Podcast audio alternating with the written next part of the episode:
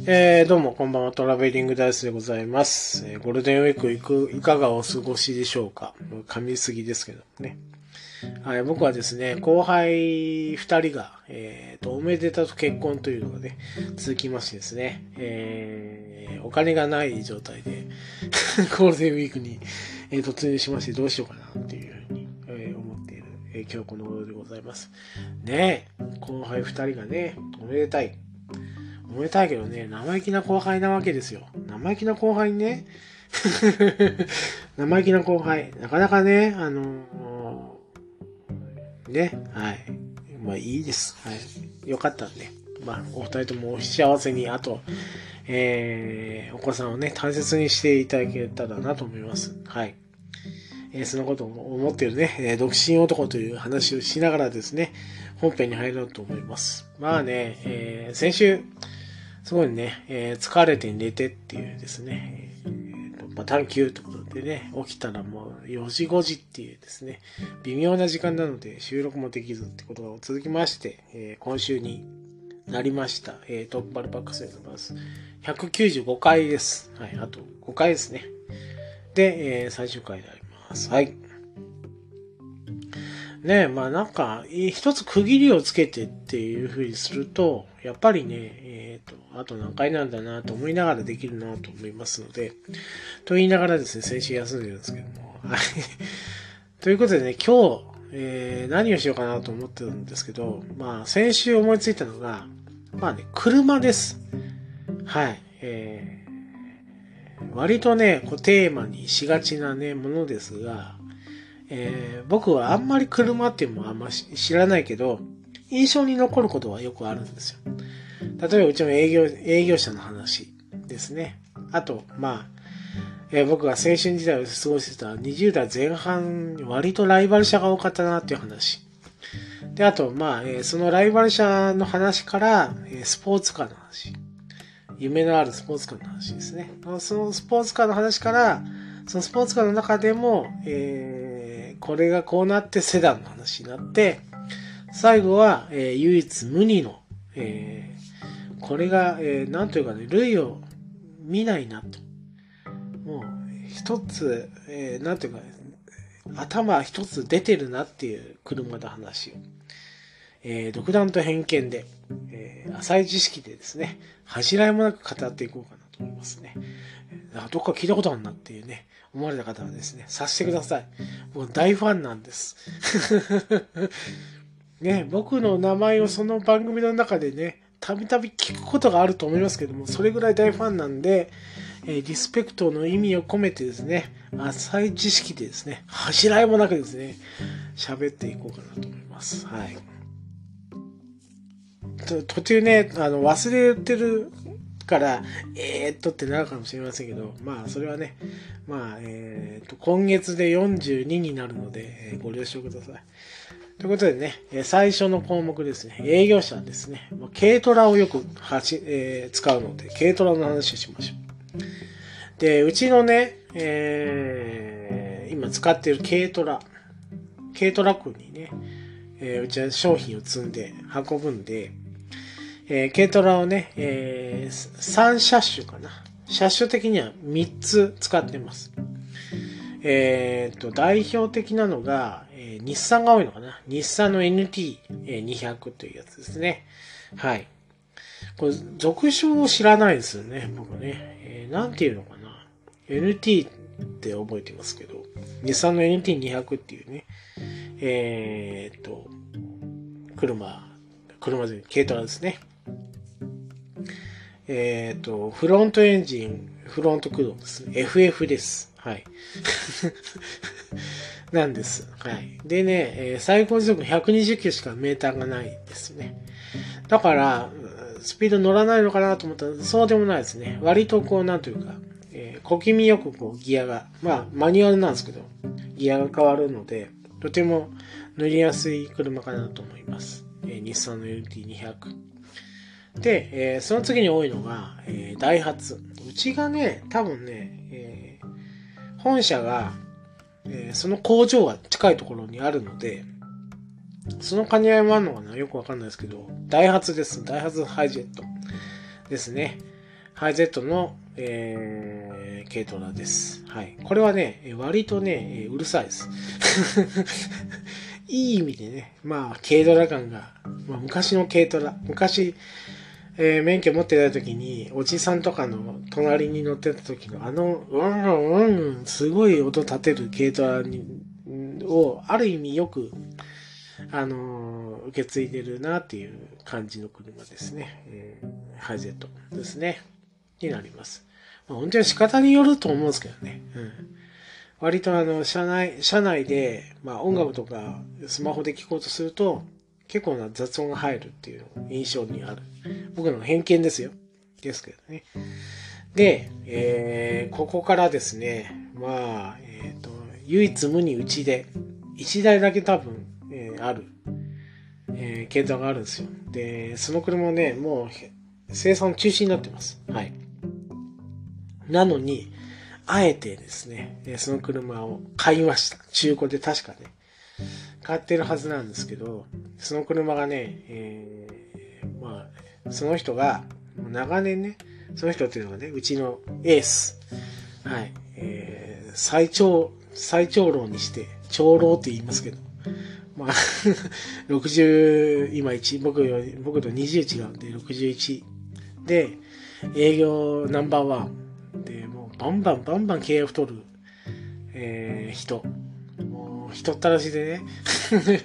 褒めてますよ。人ったらしで、お客さんとすぐ仲良くなるんですよ。で、この人だったら、えっ、ー、と、この施工はするわってね、お客さんに言わしめるぐらいの人ったらしで、めちゃくちゃセールストークが上手くて、簡単にこう、なんていうか、人の心をつかめるね、えー、人で、まあ、身内には、身内というか、従業員にはそんな、あの、そんなね、えっ、ー、と、優しくはないですけど、どっちかといえば、わがままの方で振り回されるんですけど、お客さんにはすごい優しくてね、お客さんと優しくしてお金をもらうことによって僕たちは生活できるので、何にも不満はないですよ。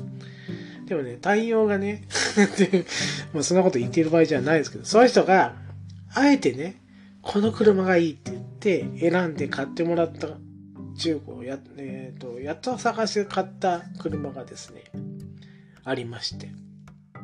それが、えっ、ー、と、スバルのですね、サンバーです。はい。しかもね、サンバー的サンバーです。なんでこのことを言うかというと、サンバーって生産中止で、えー、ないんですよね。でサンバーって名前で、え、スバルから系統は出てるけど、サンバーではないサンバーがあるんですよ。はい。えー、意味がわかりませんね。えー、説明するとですね、えー、その方がこだわって欲しいって言ったサンバーは、えー、リア駆動。後ろが、えー、駆動のやつ。リア駆動で、リアエンジンなんです。はい。えー、後ろにエンジンがついてて、えー、後ろのこう、後ろの、えー、車のタイヤの回転によってパワーを得る。しかもね、4WD 切り替えのスイッチがあるんで、えー、リア駆動 RR の 4WD です。はい。3番ですね。もう生産中止になってからその人行ったんですよ。あるうちに言えばいいのに、まあ、長年こう3番乗ってて、その人がね。3番乗りやったんですけど、まあ、3番気に入りすぎて、他の車はもうクズと 乗りづれとかね、これ乗りづれ危ねえとかね、危なっかしいとか言っててまして、まあその人が、まあ、なんというかね、特権というかね、まあ営業の成績もいいから、まあ、この人、この車がいいって言ったらもう探すわけですよ、会社は。で、えっと、お抱えのね、修理工場があるんですけど、そ、そこに入るまでずっとね、言い続けて、やっと見つけて、えー、来たサンバー。えー、前凹んでましたけど 前がべっこし凹んでたけど、えっ、ー、と、なんというかね、えー、走りには問題ないということで、それを買いました。はい。わざわざそれを買ったんです選んで買ったんですよ。すごいなと思いますけどね。で、まあその人はやっぱり、えー、リア駆動で 4WD がいいってことで、それを選んで、えー、やったぐらいね、やっぱり魅力的な車ではあるんです。僕でも魅力的だなと思うんですよね。まずね、静かです。車内が。まあ、個人的見解ですけどね。リアに、えー、エンジンがあるんで、前に積んでるエンジンと違って、すごい後ろにエンジンが積んであることによって静かに感じる。で、リア駆動なんで、えー、っと、とてもね、なんていうか、前輪駆動と違って、後ろが、後ろ、あ、前が空回りってことはなくて、後ろでこうね、パワーがね、で、4WD もついてるってことで。はい。えー、割とね、運転しやすいし、静かな車になります。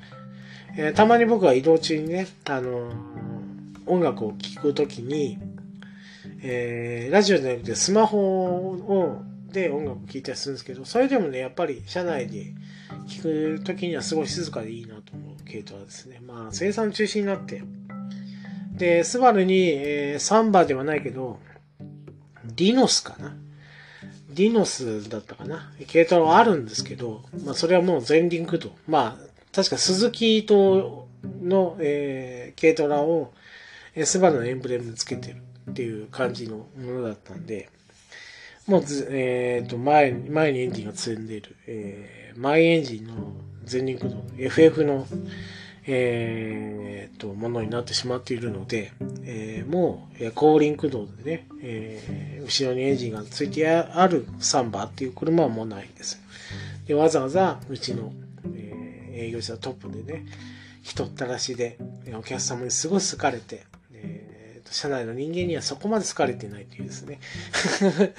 でも営業成績はトップなんで、誰も文句を言わないっていう人がね、えー、いるんですけども、まあ、その人の一存で、えー、その車になったということでね、えー、軽トラ部門ですね、この3台ですね、えっ、と、まあ、その営業成績トップの人が選んだ、えっ、えー、と、スバルのね、えー、サンバー、えっ、と、日産の NT200。これね、続賞がわからない。続賞が多分あると思うんですけど、あるんですよね。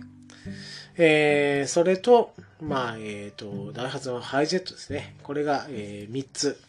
これがね、代表的な僕が思う、えー、軽トラになります。まあ、鈴木のね、キャリーとかね、ホンダの、えー、ものもありますけど、えっ、ー、と、ホンダは多分ね、えー、もう作ってないですね。えー、軽トラ。えっ、ー、と、ホンダもね、RR があったんですけど、え、それも、えー、ノードのポルシェと言われておりましたけどもね。まあ、それも生産中止になって、ホンダも軽トラ作ってないというえー、形になりますね。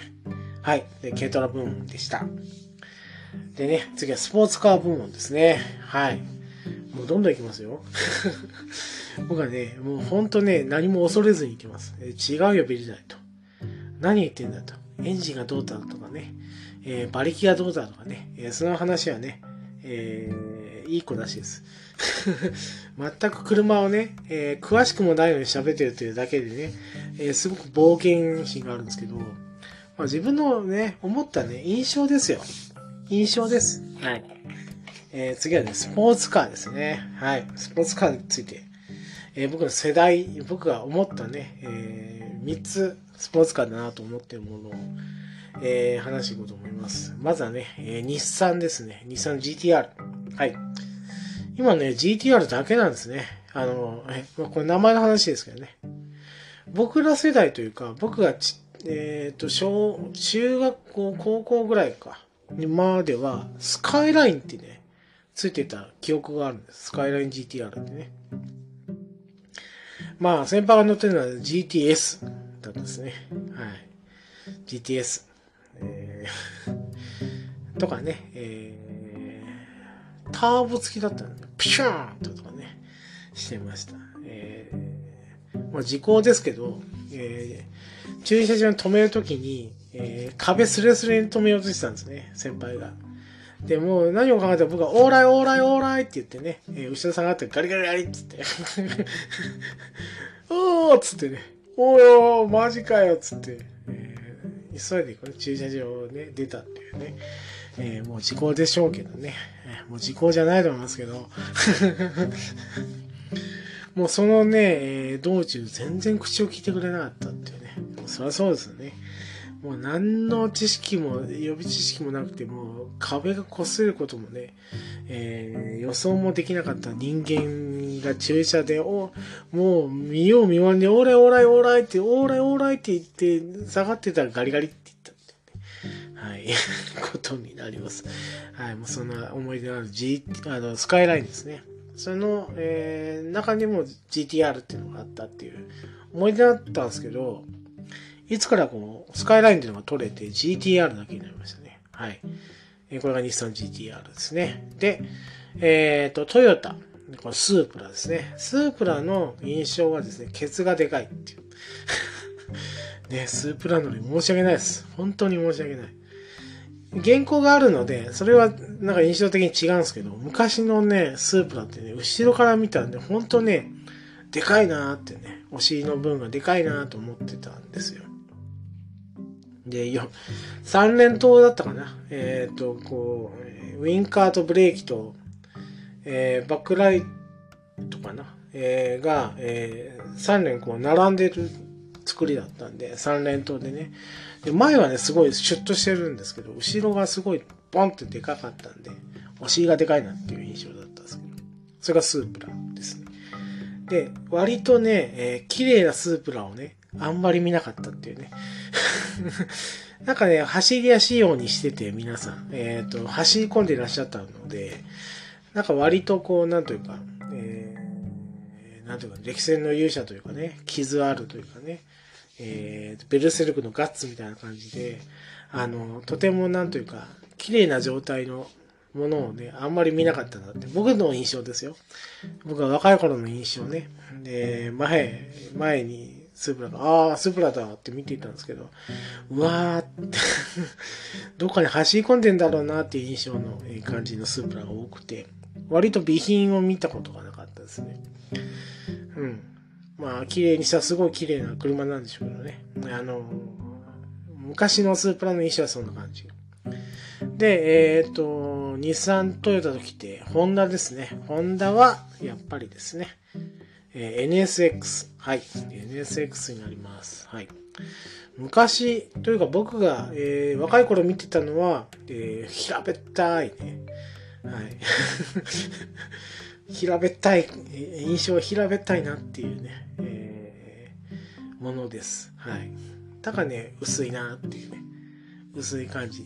で、噂によるとアルミなんだなっていうね、はい、えー、ことを聞きました。アルミでできていると。ね軽量ボディを選んでアルミでできているというですね、えー、いうことを聞きました。はい。だからね、もうぶつけたらも大変なことなの。よしゃってなるっていうね。で、えー、っと、これ、NSX に関しては、えー、っと、ちょっと逸話というかね、えー、この前あった話なんですけど、えー、っと、車のディーラーさんにね、えー、どっかの中古車ディーラーにね、NSX 泊まってたんですよね。で、えっ、と、先輩と一緒にこう行ってたら、ああ、NSX があるぞ、っつって、あれタイプ R やろうがって言われたんですけど、僕違いますって即答したんですよ。ななんでか NSX ぞと。大概タイプ R じゃねえの？って言ったんですけど、僕は違いますって言ったんですね。どこでそんなことあの、えー、適当に嫌がってって言われましたけど、僕は分かってたんですよね。タイプ R ってつく、ホンダのタイプ R ってつくのは、えー、中赤い、赤色なんですよ。エンブレムの中がね。赤色なのはタイプ R だけっていうね。それ黒字やったんで、赤色ではなかったんで、あ、これタイプ R じゃないな。タイプ S とかね、えー、あるから、タイプ R ではないなっていうね、えー、真相も話さずにね、だんまり決め込んでましたけどもね。はい。で、この3、3つですね、えー、スポーツカーといえば3つ印象があるんですけど、まあ、えー、どれも原稿があって、まあ、生産中心になったのはあるんです。NSX とかね、えー、スープラも多分、どうなんでしょうね。次作るかわかりませんけども、NSX に関しては、タイプ S、タイプ R、どっちかが多分生産中止にな、中止というか生産が、えー、もう限定数超えてて、えー、もう作らないっていう形になってたという話をね、えー、うな丼さんっていうあの YouTube の人が、えー、言ってたような気がします。はい。うろ覚えで申し訳ないですけどもね。で、その NSX の話からちょっとね、えー、セダン話になりますけど、僕の印象に残ってるセダンっていうのはね、もう若い頃ね、割とね、えっ、と、印象に残ってることが多くて、前に住んでたね、ヤンキーの兄ちゃんが、友達がよくね、ビップカーに乗ってね、俺高校2年か3年の時にはね、ビップカーに乗ってこう、前のヤンキー兄ちゃんのですね、えー、ところにこう、ビップカーが集まってくるんですよ。えー、トヨタね、えー、セルシオ。はい。の印象ですね。えー、ともうね、夜中にもかかわらずね、つったんつった、つったんつったって言ってまして、ユーロビートがな、あり響いてましてですね。はい。えー、ユーロビートを鳴らしながらつったんつったんつったんと来てね、セルシオ。えー、あとスカイライン。あー、スカイラインじゃないな。何を言ってんでしょうね。えー、トヨタといえば、えー、クラウンですね。はい。えー、セルシオクラウンですね。えー、が、えー、来てました。で、えー、ずたんずたんずたんと言いながら、でもうるせえなと思いながら見てたというね。で、ヤンキーで怖いって何も言えなかったというね、思い出のあるセダン。セダンといえばこんな感じです。僕の印象ね。あと、日産で言えば、えー、セドリック・グロリアですね。あと、シーマかな。えー、が、えー、印象的かな。で、俺の後輩がね、えー、元ヤンで、で、元ヤンで、もう偏見が過ぎますけどもね、はい。元ヤンだとも確からしくて、うん、ヤンキーって言ってました、ね自分のことをね。で、えー、その人が、そのね、後輩がね、えー、乗ってたのが、えー、グロリアじゃなくて、セドリックの方。これ間違えたら怒られるんですね。もう、大概怒られますよ。その後輩からね。で、そいつと初めて、えっと、会社で会った時に、もうすごいね、車高低くした、えー、どっちかに乗ってたんですね。はい。グロリアとカーセ、あの、セドリックに乗ってたんです。で、えっ、ー、と、前から見ると、えっ、ー、と、ライトが、えー、2灯あったんで、この、えー、なんというか、特徴で言うと、えー、セドリックなんですよね。今だから言えるんですけど、昔全然僕知らなかったんで、この車何？って聞いたわけですよね。そしたら、ああ、これですかって言った時に、なんかね、ニヤッとして、じゃあ問題出しちゃおうかなって言ったんですね。はい。もう全然興味なかったですけど、あ、何何？って面白そうってね、面白そうなふりして聞きましたけど、これね、セドリックとグロリアどっちでしょうって言ってね、僕もう全然わからなかったんで、もうどっちか、えー、2社、2社選択だったんで、もうね、こういう時に外れを引くんですよ、僕ね。あ、グロリアっつったら、ブブー違います。セドリックですと。おー、セドリックなんだ。つって、グロリアとどう違うの？って聞いたんですよ。同じような車種っていうのは、なんか聞いたことあるなと思って言ってみたら、違いますよ。テールの色が違うでしょって言うんですね。あだからこう、なんていうかね、色の配列が違うって言ってました。で、確かね、グロリアは前の、えー、4目がないのかな？あるのもあるかもしれませんけど、グロリアス、えー、セドリックは違うと。で、その上にシーマがあるとかね。そんな感じで、えー、と、もう後輩の車っていう感じで、もうビップカーにしました。はい。で、ホイールはね、インフィニティでしたね。はい。ね、えー、日産の海外向け高級、えー、メーカー。も海外にも日産はあるんですよね。北米日産とかね。あるんですけど、インフィニティとつくと、えー、たちまちすごい高級になるっていうですね。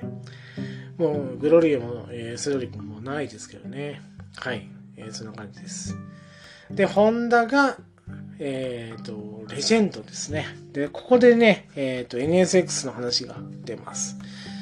で、ホンダのレジェンドっていうね、セダンが今あるんですけど、現行の話をするとですね、それ NSX のエンジンの話になるんですけど、そのレジェンドは、NSX ってね、ミドルシップって言って、えー、真ん中より後ろにね、エンジンがついてるんですね。で、ハッチバックみたいなところを開くとエンジンが、エンジンが見えるっていうような仕様で、になってたと思うんですよね。NSX は、スポーツカータイプはね。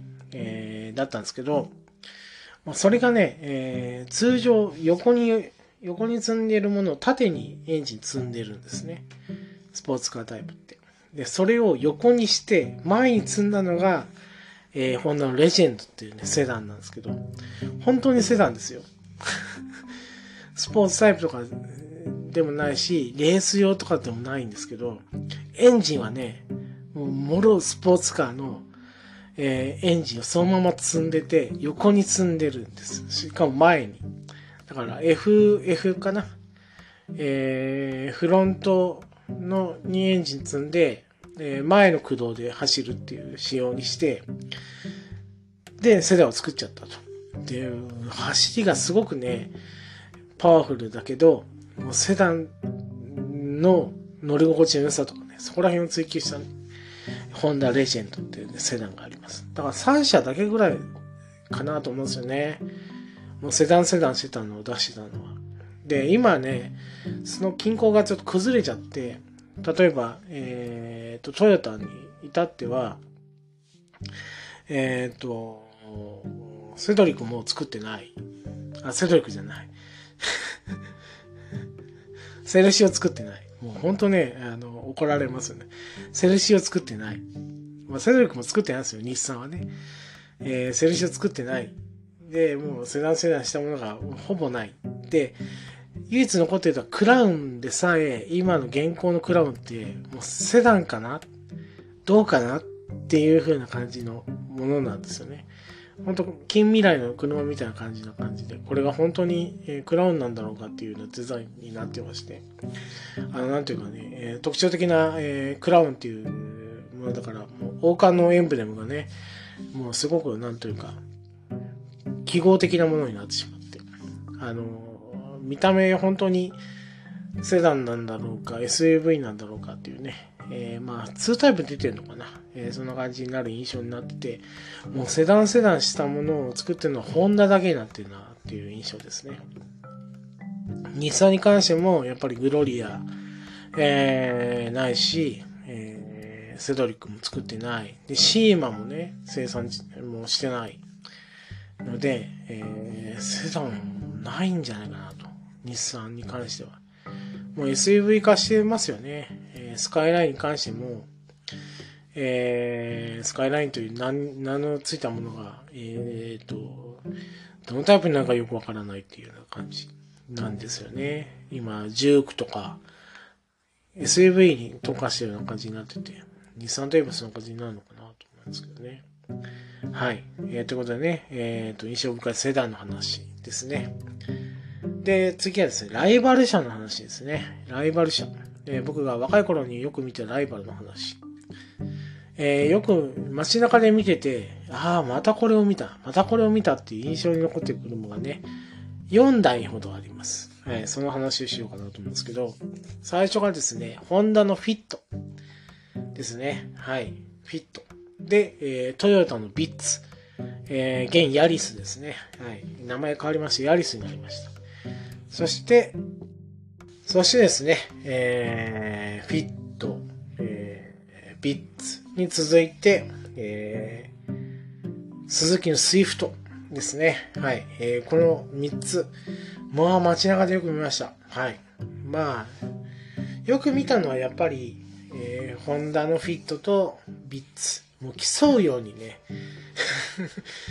えー、コンパクトカーの、なんというかね、走りというか、えー、になってて、えー、フィット、ビッツが、えー、割と僕が若い頃です。22、3の時には街中に溢れておりました。そこに、えー、スイフトと、あともう1台ですね。4, 4台って言いましたので、もう1台。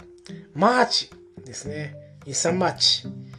が加わった、えー、好ライバル関係じゃないかなっていうぐらいね、競い合うように街中走ってるのがこの4台ですね。えー、ホンダフィット、えー、トヨタヴィッツ、で、えー、スズキスイフト、で、えー、日産マーチ。はい。この、えー、4台になります。えー、もうその前の世代にも、えー、あった車種があるんですよ。マーチとかね。えー、あるんですけど、なんかね、結構、えっ、ー、と、ピーキーだったり、えー、ラリー仕様だったりとかね、そんなこともあったりして、えー、で、庶民館になったのが、えっ、ー、と、俺が18ぐらいかな、の時に出たマーチで、えー、先輩がね、えー、スカイライン乗る前、先輩スカイライン乗ってたんですね。GTS ね。僕があの、車庫入れ、あの、適当にやってガリッとやっちゃったあの、GTS 乗ってたんですけど、それに乗る前に、まあ、日産車でマーチに乗ってたんですけど、もうピーキーで、えー、えらいことになったっていう。もうえらいことっていうのはですね、えー、させていただければ幸いなんですけど、えー、よく無事でっていうような状態で、まあ自損だったらしいですけどね、自損って言ってしまってますけどね、えー、よく生きてましたねっていう状態になって、えー、スカイラインに乗り換えたっていう話なんですけど、そのマーチですね。まあそ、そ、それよりも後に出たマーチ、えー、ちょっとね、なんというか昆虫みたいな、えー、てあの前のライトがね、えー、なんというか乗用車っていうよりもなんかすごく可愛い丸っこいマーチがあるんですけど、そのマーチ。と、えー、と、フィットとヴィッツと、えー、スイフトですね。スイフトに関してはスポーツタイプがあって、えー、スイフトのスポーツタイプがあったんで、それで、まあ、えー、通称スイスポっていうんですかね。えー、タイプがあって、そこでちょっと差別化を図ってましたけど、やっぱりね、人気があったのは、えー、フィットと、えー、っと、当時、フィットと、えー、っと、ヴィッツですね。トヨタヴィッツ、えー、現ヤリスですね。はい。で、スイフト、あ、フィットは、えー、セダン、えー、なんていうかね、ツーリングワゴンタイプみたいなね、ちょっとロングボディのものを出しまして、えー、シャトルっていうのを出したんですけど、まあ、えー、後々このフィットっていうのが取れて、シャトルっていう名前になりましたよね。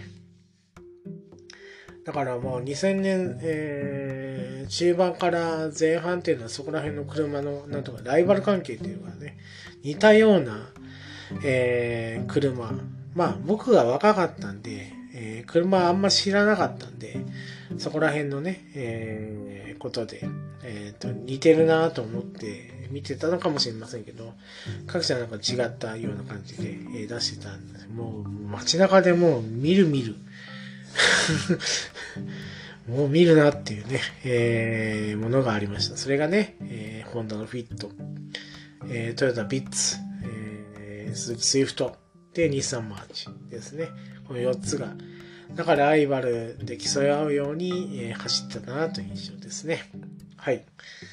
ではですね、最後にですね、もういい時間になったんで、最後にですね、割と唯一無二で、割とね、街でもうたくさん見るんですけど、今唯一無二だなっていう車をね、えー、僕の独断と偏見で喋ります。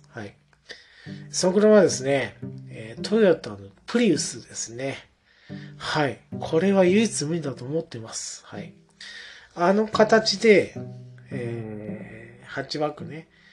で、割と人が乗れて、荷物も詰めてっていう状態だと、そこにね、なんかミニバンっぽいものが入ってくるんですよ。その荷物詰めたり、人数乗れたりってなると、例えば、ホンダの、えー、え、ー、と、なんだったっけ。フリードとかね。えっ、ー、と、まあ、同じトヨタ言えば、えー、ある、あるんですね。あの、うわ、ど忘れした。えー、とね。はい。このフリードとか、えー、日産で言えば何があるか。まあ、ホンダフリードが有名ですよね。えっ、と、ライバル車があったんですよね。うわー、ど忘れしたな。えー、トヨタの、トヨタの あー、ちょっと待ってくださいね。えー、思い出したら言いたいですけどね。トヨタの車があるんですよ。えー、で、出始め、蛍光イエローがね、有名だったあの車です。で、生産が追っつかずに、割と、えー、生産待ちした車です。はい。うわー、思い出せないな。はい。はい。トヨタにあるんです。割と可愛いね。えー、ほんと球体みたいな感じの車あるんですよ。ああ、思い出せないな。もうほんと年を取った感じがします。そこら辺がね、こう、なんというか、乗用で、なんと SUV にもならないし、まあミニバンみたいにもならない、中型の、えー、感じのものがあるんですけど、まあ、それよりもやっぱり、えー、えー、と、見るのが、その、プリウスなんですよね。で、ライバル車がね、あの形でないなっていう印象なんですね。各社作ってないとは思うんですね。あの形で、ライバル車って。例えばね、えー、プリウスで昔のライバルって言えば、ホンダのね、インサイトなんですけど、皆さん知ってますかね？昔あの、後輪駆動をね、あ 後輪をね、カバーで隠してたっておなじみのインサイトなんですけど、えっ、ー、と、あの、インサイトっていうのが出て、で、プリウスが出て、二人、二台ともこう、くる、あの、プリウスの第三世代ぐらいかな。えー、で、えっ、ー、と、で、インサイトが出て、いつもがインサイトが、えー、姿を消して、えー、ホンダも別の、えー、アプローチでハイブリッド作るようになって、今言ったフリードとかね、えー、そこら辺でね、えー、こう、ハイブリッド積むようになって、えー、オデッセイとか、そこら辺のステーションワゴンみたいな、ああいうタイプのものに、えー、全振りしてね、えー、作るようになって、このなんていうか、プリウスの同系統のハッチバックのね、5ドアの車を作れなくなったんで、もうトヨタ一強なんですよね。あのタイプで多分トヨタ一強だと僕は思ってます。はい、プリウス。未だにね、えー、現行現行作り続けて、あのタイプを、えー、新車で出してるっていう印象があるのはトヨタのプリウスだけかなと。僕の勝手な印象ですけどね。はい、えー、未だにね、えー さっきのね、ホンダフリードと、えー、対応なしで出た、えっ、ー、と、僕の大嫌いだったえー、元、あの、上司が、えー、と、あの、パチンコ好きなんで、えー、と、ナンバーを、えー、37にするか、ラッキーセブンにするか悩んでたでおなじみのあの車なんですけど、はい、思い出せません。はい。えー、大嫌いな車なんで 思い出せないですけどね。はい。まあ、その車の印象があるなと。でもね、やっぱり唯一無二はやっぱりトヨタのプリウス。先駆者ではあると思うんですよ、ハイブリッドの。ね、はい。えー、初代、はい。多分ね、初代はね、えー、割と、えー、セダンっぽい。確かね、えー、何やったかな。ベース車があるんですよ。えー、おじさんカーみたいな感じだったんですね。あの、有名なね、僕大好きな、えっ、ー、と、バラエティ番組の水曜どうでしょうのね、四国の旅にね、えー、の時に、ハイブリッドカーって言って乗ってたのが多分プリウスだと思うんですよね。はい。えー、その、えー、ベースカーがすごくね、おじさん車だった、えー、プリウスから第3世代ぐらいで、なんとなくこのハッチバックで結構、えー、スタイリッシュなものになって、第4世代ぐらいでもう国民的なシェアになっても街中今でも見るぐらいの形のものになってでその次の世代次の世代ってななってるうちにもう本当近未来の車になっていって今現行がねなんかすごいね、えー、本当近未来です。未来の車じゃねえかってぐらいね、えー、これ大丈夫かってぐらい、えー、乗り心地どんな感じなのかなっていうぐらいの、えー、車になってました。えー、最後までね、あの、その フリードと対をなして人気があった車をね、思い出せずにね、終わろうとします。この程度です、僕の 知識というのは。でもね、印象に残った車はね、割とあるわけですよね。えー、まあ、今、今現在先輩がね、もうわがままを言って買った軽トラの話、軽トラは仕事車なんで、同じとこう、えっ、ー、と、車種とかね、えー、そこら辺はこう、聞くので、で、自分も、まあ、ずっと軽に乗ってて、乗ってきた人間なので、ね、この、まあ、ポッドキャストでも一回話しましたけど、えー、歴代車全部ね、えー、鈴木のアルトなんですよ。はい。今ね、えー、おじさんの、まあ、えー、形見になりますけど、おじさんがもう、えー、亡くなってしまったので、そのおじさんの乗っていた、えー、車を今、えー、なんていうか、もう僕は歴代乗ってきた車も古くなったんで、ハイブリッドカーはどうかってことで、名義変更で今乗ってるんですけど、えー、おじさんが乗ってた今、えー、と、トヨタですね、えー、アクアに乗ってますけど、その前までは、えー、っと、鈴木のアルト、えー、5MT、えー、その前も、鈴木のアルトの 5MT、その前のも、えー、鈴木のアルトの、えー えー、4速マニュアルかな。はい。に、全部マニュアル車を乗ってました。はい。えー、という話をね、まあ、ポッドキャストでもしたと思うんですけど。なので、K に関しては、割とこう、なんというかね、えー、運転し慣れてるということでね、えー、最後まで、えー、ホンダフリードの、えー、対をなして、えー、人気になったトヨタのね、車の名前を思い出せずにですね、終わろうとしておりますけども。まあ、唯一無二の車、えー、プリウスという話、あと、まあ、印象に残った話、車の話をね、ちょっと話して、えー、ちょっとどころじゃないですね。もう40分近く話してますけど、えー、この回を閉じたいと思います。まあ、2週間分と思えば、20分20分ね、話したと思えばですね、えー、いいんじゃないかなと思います。以上、トラベリング大スさん、ありがとうございました。